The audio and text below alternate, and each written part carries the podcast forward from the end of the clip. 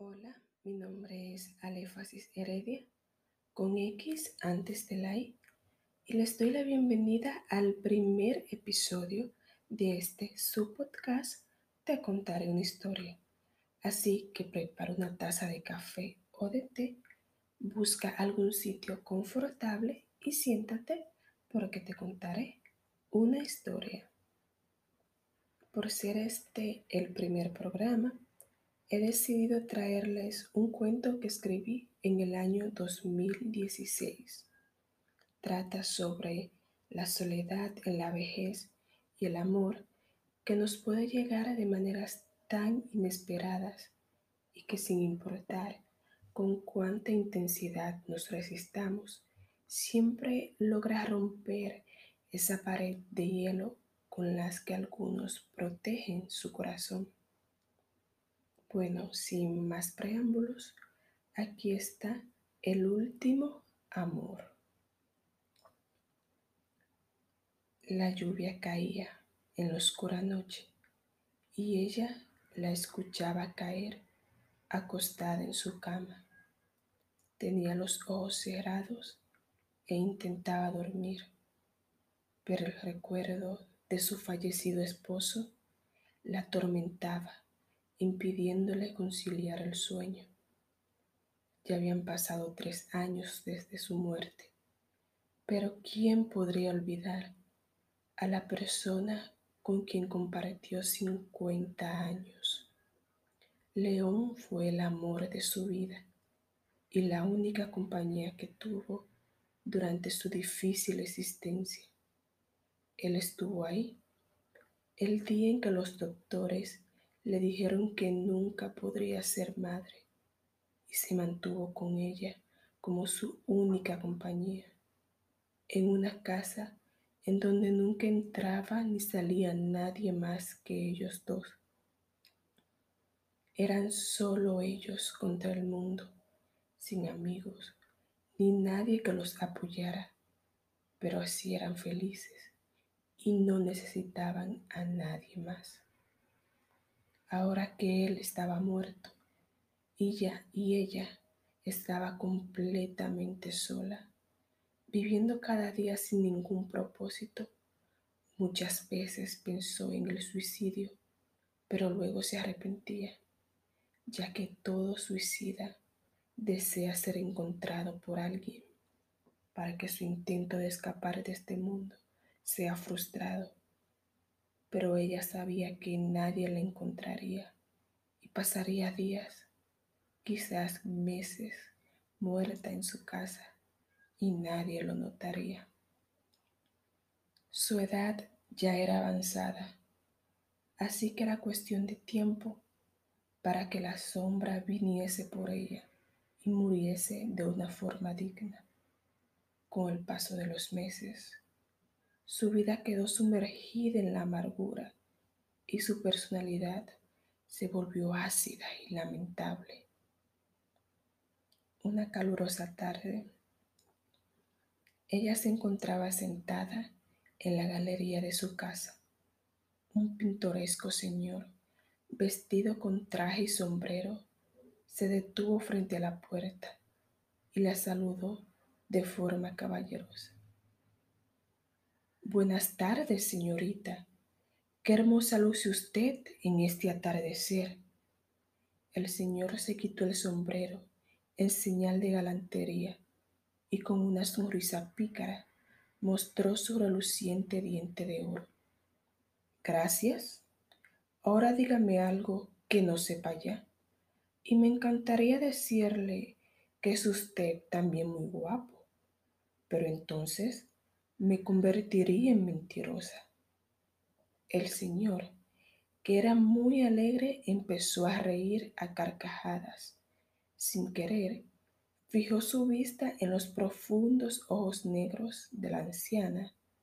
Quedó hipnotizado con la tierna mirada que escondían. Nunca había tenido la dicha de admirar ojos más hermosos que los suyos y disculpe mi intromisión, pero ¿podría decirme su nombre? Diana. Ese es mi nombre. Y no se preocupe usted, que no es ninguna intromisión. Además, a mí también me encantaría saber su nombre, dijo Diana de forma sarcástica. Pero al parecer, el señor no percibió aquello, pues le brillaron los ojos y con emoción exclamó, Lo sabía, es usted de la realeza. Con semejante belleza no me sorprende en lo absoluto. Leonardo, para servirle, bella dama. Deja la payasada, hombre. Guarde eso para las fiestas infantiles, se apresuró a decir Diana. Solo acepto que me diga esas cosas, porque es usted una reina y quiero seguir viéndola. ¿Estará aquí usted mañana? dijo Leonardo, ignorando nuevamente el trato hostil de Diana. No estoy segura, pero venga. Quizá tenga suerte y esté aquí, respondió Diana, tratando de ocultar su deseo por compartir con alguien. Leonardo se quitó el sombrero e hizo una reverencia de despedida para luego sacar una flor de su chaqueta y entregársela a Diana. Una flor para una muralla. ¿No será para otra flor? Por supuesto que no. La belleza de una flor es insignificante delante suyo. Es usted más parecida a la muralla china, una de las siete maravillas del mundo. Usted vendría siendo la octava maravilla. ¿Sabe qué pienso, señor Leonardo?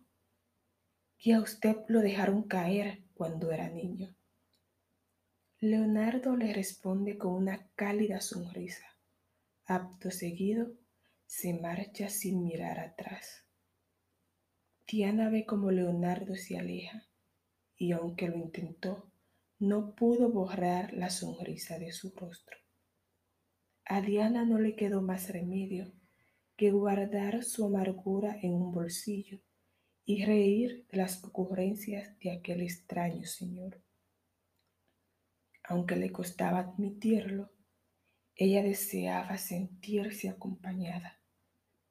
Al día siguiente volvió a sentarse en la galería. Tenía la esperanza de ver a Leonardo otra vez, y así fue. Él llegó a la misma hora del día anterior. Buenas tardes, bella dama. Luce tan encantadora como ayer. Saludó de forma cordial y le entregó una hermosa rosa roja a Diana. ¿Halagarme? De nada le servirá, dijo Diana de inmediato.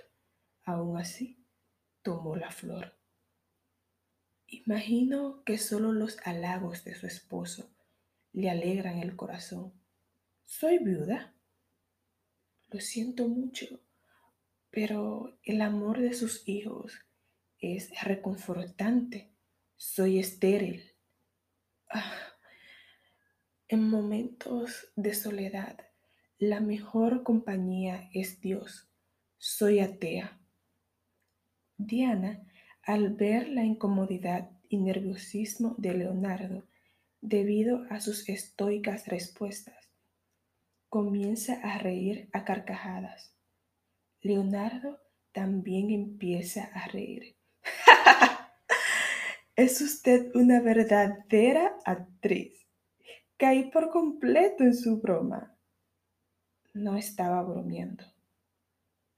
Realmente estoy sola. La soledad me arropa un poco más cada día. Nadie está completamente solo.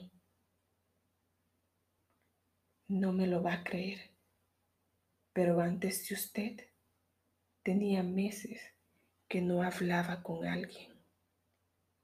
Quizás le parezca que miento, pero creí haber olvidado cómo sonreír. Ahora estoy yo aquí, lo que significa que jamás volverá a sentir soledad. Permítame ser su príncipe de compañía. Acepto, dijo por un segundo. Ni por un segundo dudé de su respuesta, respondió tiernamente Leonardo. Supongo que también sabe que solo acepté porque estoy terriblemente sola. Todo lo que se va vuelve. ¿Qué? ¿De qué diablos habla? Es que ya debo irme, pero volveré mañana y el día después de mañana, y así lo haré cada día hasta que ya no haya vestigios de soledad en su corazón. ¿Podría prestarme su mano? Diana, un poco confundida por las palabras de Leonardo, le pasa su mano y ésta la besa tiernamente. Diana no pudo evitar sonreír. Nos vemos mañana, bella dama. Leonardo se marcha y Diana lo despide agitando la mano con una gran sonrisa. Los días pasaron y las conversaciones vespertinas entre ambos se habían convertido en algo habitual. Los dos poseían un gran sentido del humor y se divertían como adolescentes con sus charlas. Una tarde, cuando ya existía más confianza entre ellos, Diana lo invitó a entrar para tomar una taza de té de jengibre. Él aceptó gustoso. Mientras Diana le servía el té a Leonardo, rozó sus dedos con los de él. Esto provocó nerviosismo en su ser. Sin embargo, la hizo vibrar.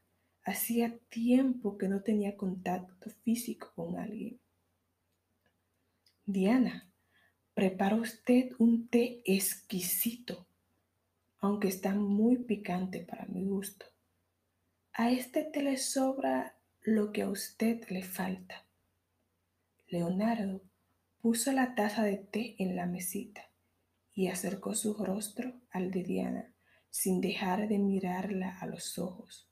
Diana, intuyendo lo que iba a suceder, simplemente cerró los ojos y se dejó llevar.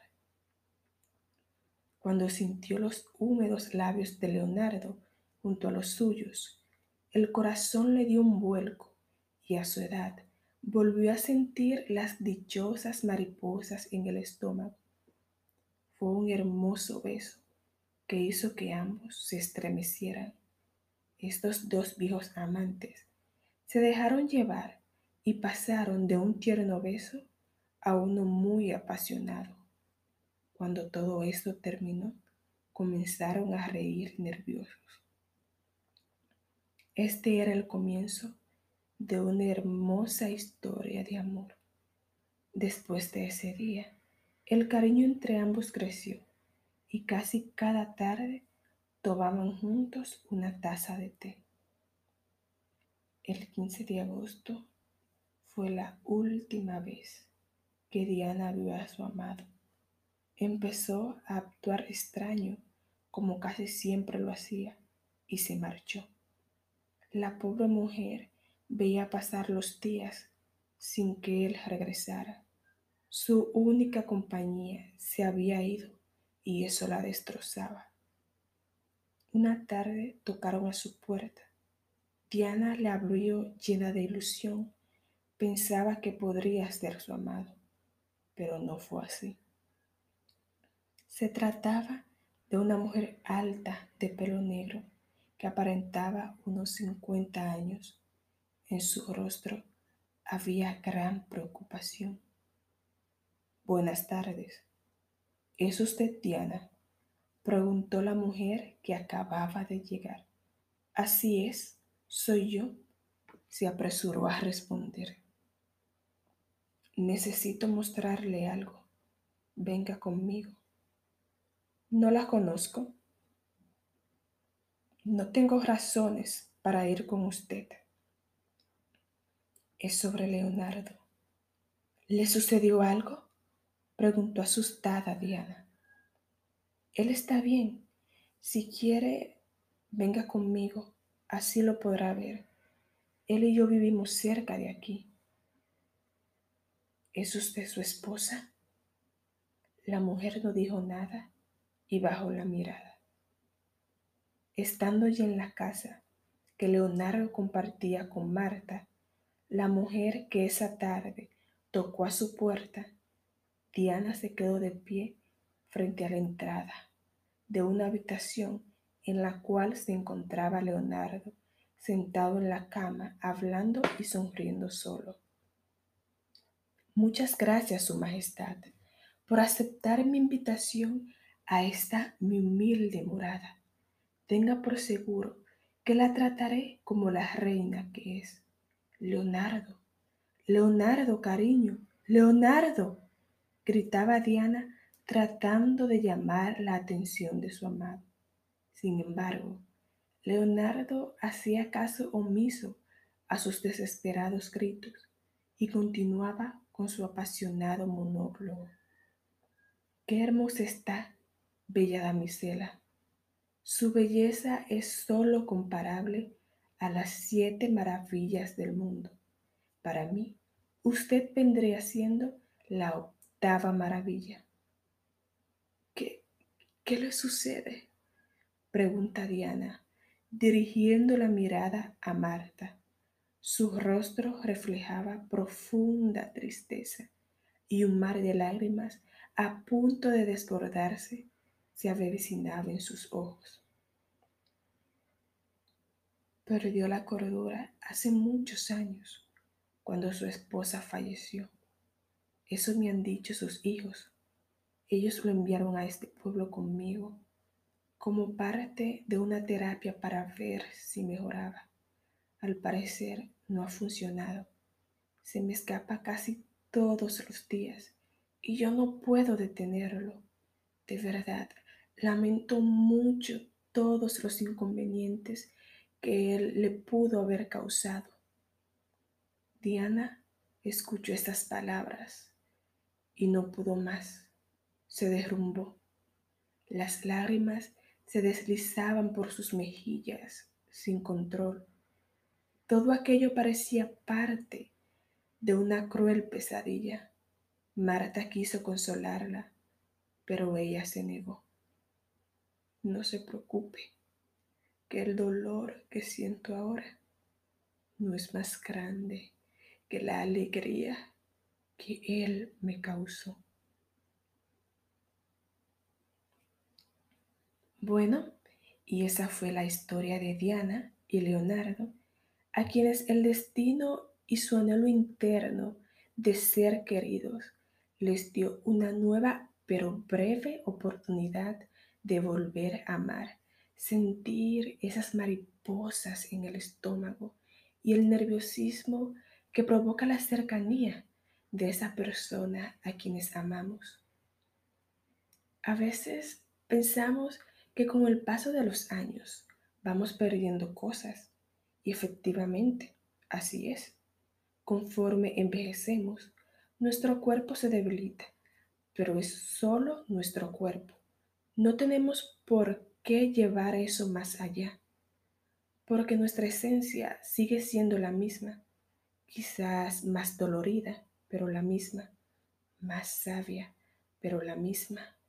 La edad no tiene que ser un impedimento para volver a enamorarnos, a reír a carcajadas, jugar como niños, disfrutar de los dulces.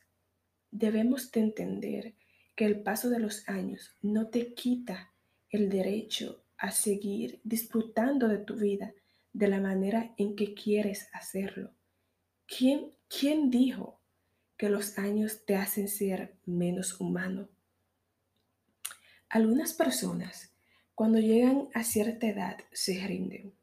No aspiran a nada más porque ya son viejos. Viven aislados de los otros, pues piensan que ya no forman parte de esas cosas que las personas que sí son jóvenes hacen.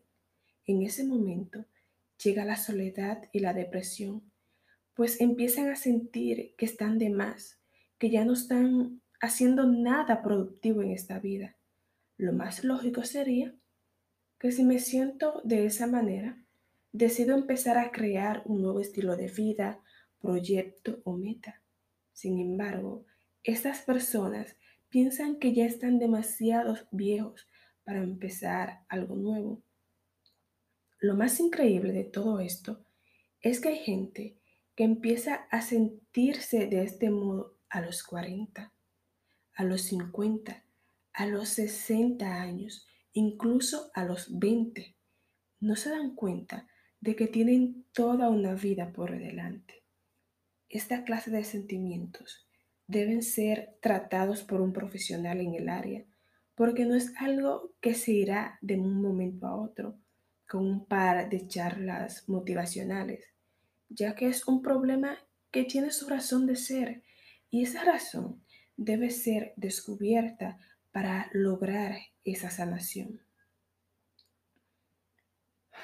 Bueno, creo que ya me he puesto un poco intensa con este tema, así que creo que por el día de hoy hemos hablado lo suficiente para que ustedes que me han escuchado sean capaces de hacer una introspección de su vida y si alguna vez han sentido que su tiempo ya se acabó, les digo que están en el momento justo para empezar todo aquello que su corazón anhela.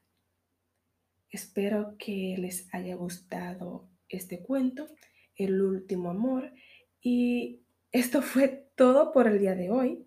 Estoy muy feliz de haber finalizado este mi primer programa.